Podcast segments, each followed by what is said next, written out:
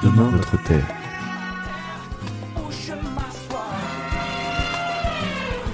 Ensemble, sauvons notre ère. Il faut que tu respires. Salut, moi c'est Apolline et aujourd'hui je vais vous montrer un principe qui existe dans tout le monde entier pour le bien de la population et de la planète aujourd'hui et pour les générations futures. Ce principe c'est le développement durable. Pour commencer, une petite définition. Pour l'INSEE, Institut national de la statistique et des études économiques, le développement durable est un développement qui répond aux besoins du présent sans compromettre la capacité des générations futures à répondre aux leurs. En soi, la définition elle n'est pas compliquée, mais qu'est-ce qu'elle implique vraiment? Le développement durable implique des conditions sur des choses très différentes, en tout cas sur au moins trois catégories. Parce que oui, le développement durable ne se centre pas que sur l'environnement, et pas non plus que sur l'économie ou l'éducation. C'est vraiment un sujet global. Quand on parle de développement durable, on ne parle pas que de ce que nous on fait aujourd'hui sur la Terre.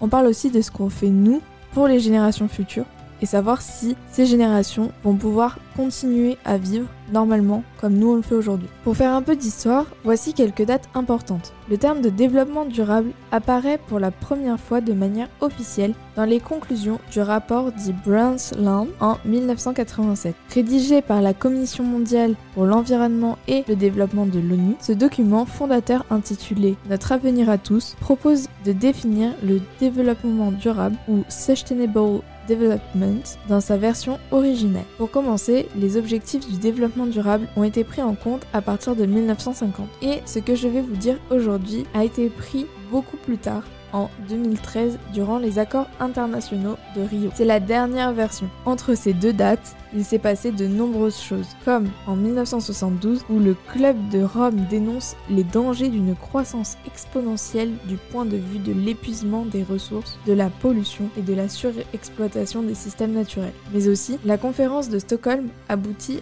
à la création du programme des Nations Unies pour l'environnement, PNU.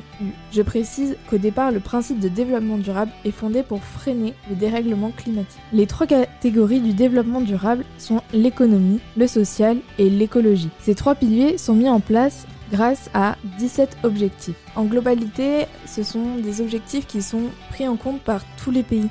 Donc, euh, par exemple, dans chaque objectif, nous, nous avons des choses pour vivre ensemble, mais pas seulement. Dans chaque objectif, il faut les appliquer avec les trois piliers dits précédemment. Par exemple, dans le numéro 4, nous pouvons voir l'accès à l'éducation de qualité.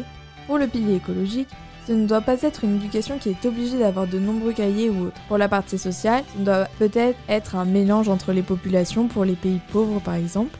Et enfin pour l'économie, c'est peut-être que l'éducation ne doit pas être freinée par l'argent. Toutes les populations doivent pouvoir avoir accès à cette éducation. Donc ça c'est un exemple que j'ai fait moi. Il en existe beaucoup d'autres. Moi j'en ai pris un au hasard et je vous ai décliné par exemple ce qu'on pouvait avoir. En tout cas, merci beaucoup de m'avoir écouté aujourd'hui. C'était la chronique sur le développement durable dans le cadre du mois de l'écologie. À bientôt sur Radio Campus 47. C'était la chronique sur le développement durable dans le cadre du mois de l'écologie. À bientôt sur Radio Campus 47.